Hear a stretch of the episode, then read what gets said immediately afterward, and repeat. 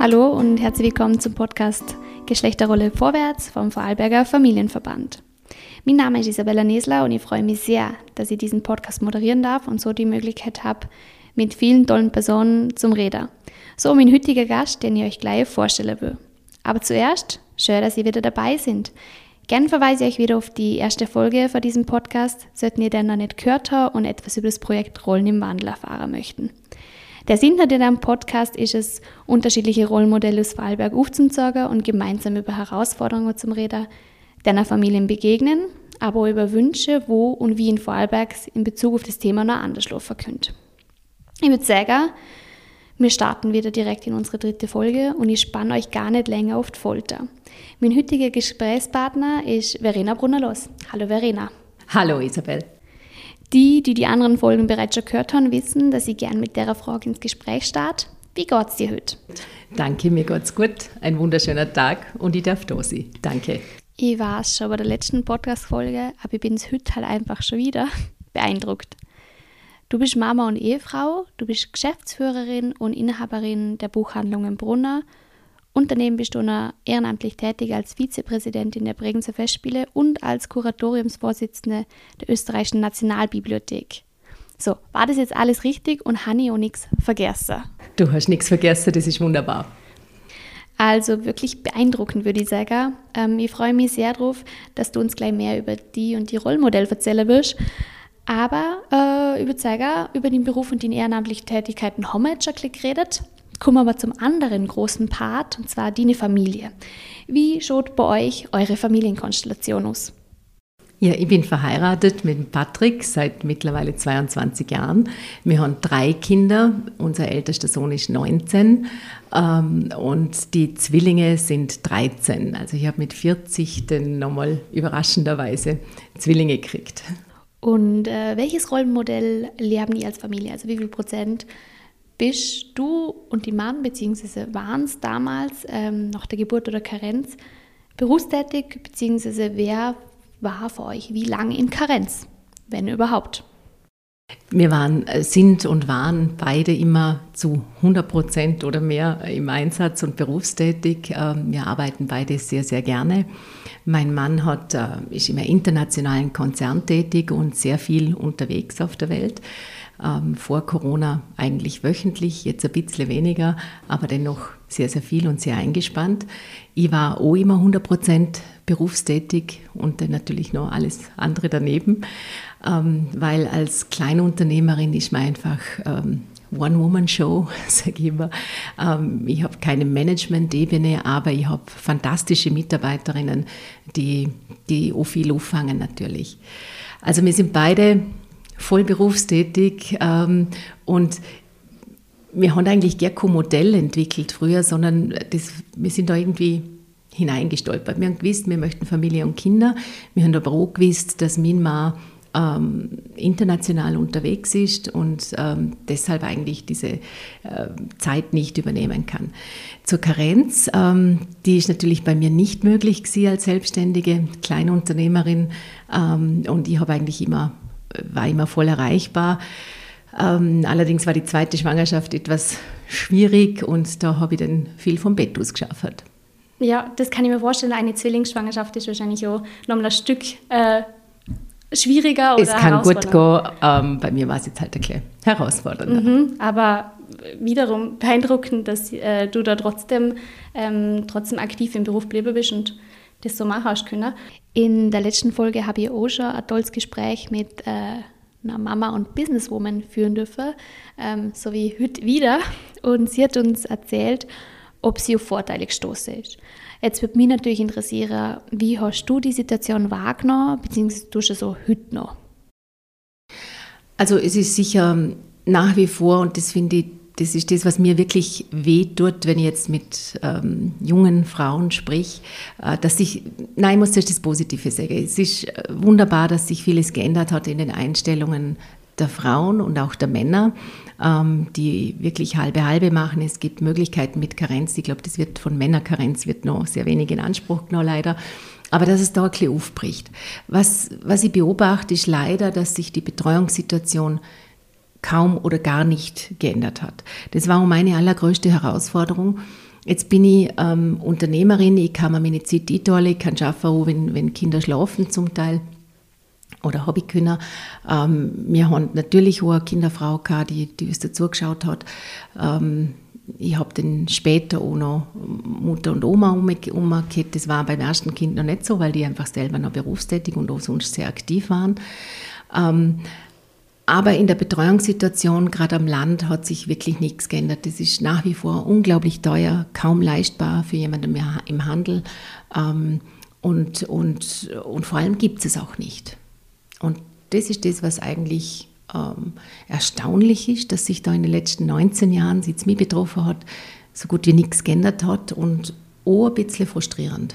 Ähm, hast du bestimmte konkrete Situationen erlebt, wo du mal eine Reaktion ähm, erlebt hast auf das Ganze oder ist es jetzt ein, ein allgemeiner Blick drauf? Äh, also das war jetzt kurz ein allgemeiner Blick. Ich hab, bin natürlich auch in der Situation gewesen, vor 19 Jahren war das glaube ich auch noch bisschen intensiver als jetzt. Ähm, dass man schon schräg angeschaut worden ist. Ähm, äh, ein Politiker hat mir auch geredet, hast du nicht gerade ein Kind gekriegt? Und dann habe ich gesagt, nein, ich habe zwei Kinder gekriegt. Und dann hat er mich ganz groß angeschaut, warum bist du jetzt schon wieder am Schaffen? Das geht doch gar nicht. Und dann gesagt, ja genau, es muss irgendwie gehen, weil ich kann ja nicht meine, meine Läden zusperren einfach und sagen, ich komme in zwei Jahren wieder.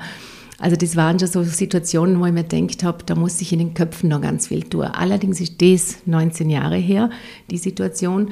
Ähm, und was mir aber auch damals erstaunt hat, ist, dass viele Frauen das sehr skeptisch gesehen haben, was du schaffst voll neben den Kindern, konnte nicht deine Kinder zurück. Jetzt habe ich das Glück gehabt, dass ich in einer Familie aufgewachsen bin. Meine Mutter war auch immer voll berufstätig, meine Großmutter hat geschafft, also ich habe dieses Bild und dieses Role Model, die habe ich schon vor mir gehabt. Ähm, du hast gesagt, ihr habt nicht so ein richtiges Wunschmodell. Ihr seid ein bisschen so reingestolpert in das Ganze, wie das dann ausschaut. Ähm, aber wahrscheinlich ein Wunsch hat es vielleicht trotzdem gern, wie es äh, funktionieren könnte am besten, ähm, also mit Betreuung und so weiter. Wenn jetzt das anschaust, in Bezug auf Beruf und Karriere und eben in Bezug auf äh, Betreuungssituation, wo waren da jetzt wirklich die Herausforderungen, wo er erlebt hat? Ähm, du und vielleicht auch den Mann ähm, damals als dann das erste Kind da war? Wie gesagt, also wir haben den, das Riesenglück gehabt, dass wir eine Leihoma gefunden haben zu der Zeit beim ersten Kind, ähm, die uns wirklich unglaublich viel abgenommen hat. Ähm, aber es gab sehr, sehr viele Situationen, wo die Nervosität wirklich sehr hoch war, weil mein Mann gesagt hat, ich muss morgen Abend irgendwo anfliegen und ähm, ich habe gesagt, ich habe da aber Termine. Also das gab dann schon Spannungen, ähm, wo ich denke, das wird heutzutage sicher besser vorgeplant und, und besser gemacht. Das war das unser Hineinstolpern sozusagen.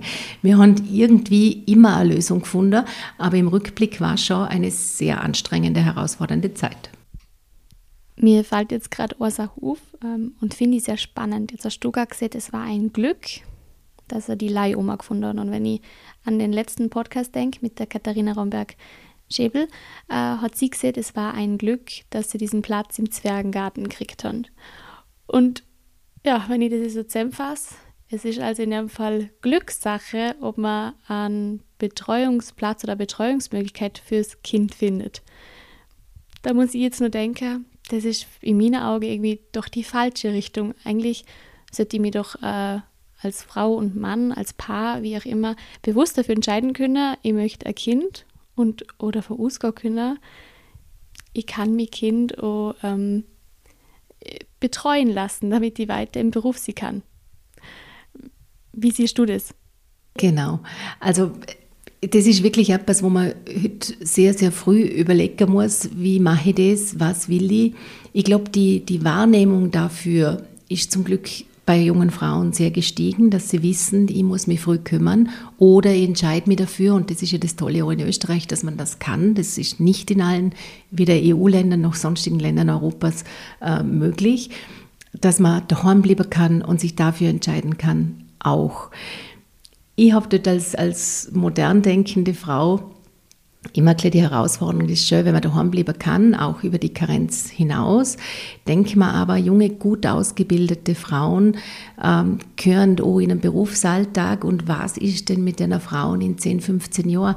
Ihr erlebt es immer wieder im Handel gerade, dass sie den kommen und sagen, hm, jetzt hätte ich gerne ein paar Stunden schaffen. Und dann ist aber auch im Handel mittlerweile so, dass du eine gewisse Qualifikation brauchst, speziell bei uns im Buchhandel. Ähm, wo du nicht einfach kommen kannst und sagen, oh, ich stelle mir jetzt da hin, verkaufe ein paar Stunden Bücher. Und ich hoffe und wünsche mir, dass viele Frauen das so, so sehen und sagen, okay, ich organisiere mir das so, dass ich zumindest nach den zwei Jahren Karenz gleich wieder mal in Teilzeit oder wie auch immer ich stehe. Mhm. Wenn wir schon klein bei dem Thema sind, ähm, die Frage stelle ich auch immer total gerne. Ich bin immer sehr gespannt auf die Antwort. Und zwar, was wünschst du dir konkret für die Zukunft in Hinsicht auf das Thema? Also wenn du jetzt vielleicht deine eigenen Kinder vorstellst und sagst, die auch vor der Situation, entscheiden sich dafür, dass sie gerne Kinder hätten. Also ihre freie Entscheidung, sie hätten es gerne und sie entscheiden sich dafür. Was würdest du für deine Kinder wünschen in der Situation? Wie es denn auslugt, Berner? Also ich wünsche mir natürlich, weil ich drei Söhne habe, dass selbstverständlicher damit umgegangen wird, dass Männer eben auch ähm, zu Hause bleiben oder ähm, vier Tage Woche arbeiten können etc. Es muss sich natürlich immer finanziell losgehen. Ich wünsche mir für die Frauen, dass sie bewusst entscheiden können, ich möchte ein Kind und möchte aber auch meine, meine Ausbildung ausüben und meinen Beruf ausüben und ähm, möchte eine, eine Kinderbetreuung haben, die qualifiziert ist, die leistbar ist und die da ist in der Zeit, wo ich es brauche. Ja, ich würde gerade sagen, wir schließen gerade bei dem Thema Fettergrenz A, weil du es gerade auch schon angesprochen hast. Sehr spannendes Thema. Ähm, ja, es ist jetzt so, dass es machbar ist. Man kann es man kann's machen. Es ist äh, gesetzlich geregelt. Nur ich habe das Gefühl, ein großes Problem ist auch in der Gesellschaft, oder? Wir haben jetzt ein paar Gespräche geführt. Ich kenne ein paar Meinungen ähm, von jüngeren Männern und auch von älteren Männern, ähm, wo vielleicht noch ein traditionelleres Modell gelebt haben dass es doch in der Gesellschaft, in manchen Unternehmen, ohne nicht ganz so akzeptiert wird. Also man muss es akzeptieren, aber man tut es nicht gerne, habe ich das Gefühl. Oder es wird aber auch so im Umfeld von manchen dann doch äh, schon nur so kleine, was wirklich, du gehst in Karenz und so lang. Wie siehst du das? Wo glaubst du, sind die Probleme? Müsste sich in der Gesellschaft was tun? Müsste sich auf politischer Ebene auch noch was tun? Was denkst du, wie schaut es da aus? Genau, also gerade in vielen Großkonzernen oder auch, auch kleineren Firmen wird es als, als Karriereknick wahrgenommen, wenn er mal in Karenz geht. Und das sind aber die Dinge, die sich ändern müssen. Es müssen dafür ähm, die, die steuerpolitischen Rahmenbedingungen massiv geändert werden. Ich habe bei uns nach wie vor das Problem, auch zum Beispiel, wenn ich einen 100%-Job anbiete und ich sage, ich nehme zwei Frauen oder Männer mit 50 Prozent, dann kommt mir das als kleines Unternehmen teurer aufgrund der Lohnnebenkosten und all dieser Dinge. Da muss nicht einmal das Gehalt denn höher sein. Also da ist einfach ganz viel an diesen politischen und steuerpolitischen Rahmenbedingungen in Österreich aufzuräumen und in Ordnung zu bringen, damit Dinge möglich sind, ähm, die, die eigentlich im Jahr 2022 möglich sein müssen. Mhm.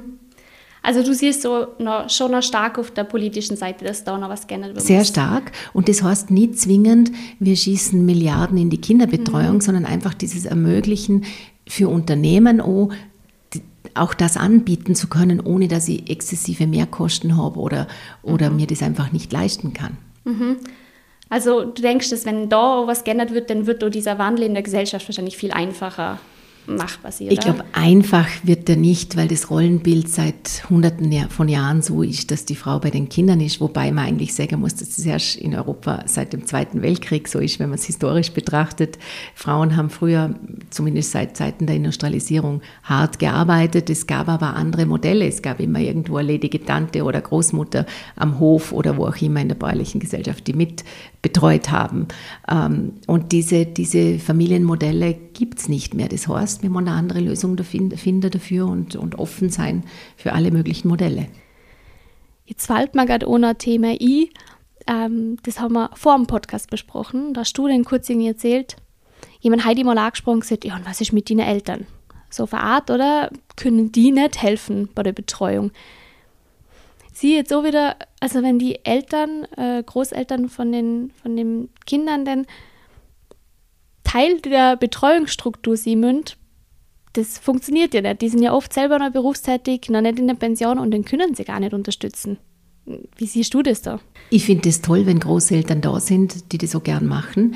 Aber man muss auch sehen, dass heutzutage viele Großeltern noch länger im Erwerbsleben äh, stand oder aktiv sind oder verreisen. Das ist einfach ein anderes, eine andere Lebensqualität. Man ist mit 60 nur nur die Großmutter, sondern man ist mit 3, 65 einfach noch voll aktiv. Heutzutage, das habe ich damit gemeint, dass diese familiären Strukturen einfach nicht mehr dieselben sind, wie die das mal waren. Und da muss man andere Modelle dafür finden und es ist äh, oben mit, mit man, man zieht mal weg, man zieht woanders auch nicht. Das heißt, es gibt dieses familiäre Umfeld auch nicht mhm. und, und dann steht man einfach da und das darf es nicht sein. Ähm, ich bin total froh, dass wir da heute drüber reden, dass wir die Modelle auch wieder sehr haben dürfen. Es ist total spannend, äh, was es für Ja, Modell ist immer so klein, ne? Ich nenne es jetzt Modell. Man kann es ja gar nicht so grob wahrscheinlich ausdrucken. Ähm, aber damit wir darüber reden können, packe ich es einfach in das Wort rein. Ich finde es total spannend, dass du uns heute ähm, von deinem Modell erzählt hast und ähm, dass wir auch wieder darüber gesprochen haben, ähm, wo wir das Gefühl haben, dass in der Gesellschaft sich noch ändern muss, politisch, äh, was getan, also da werden muss, damit es zukünftig besser wird. Ähm, und ich bin sehr, sehr dankbar, dass du da warst und dass du mit mir darüber geredet hast und uns deine Gedanken zum Thema teilt hast. Sehr gerne. Danke dir.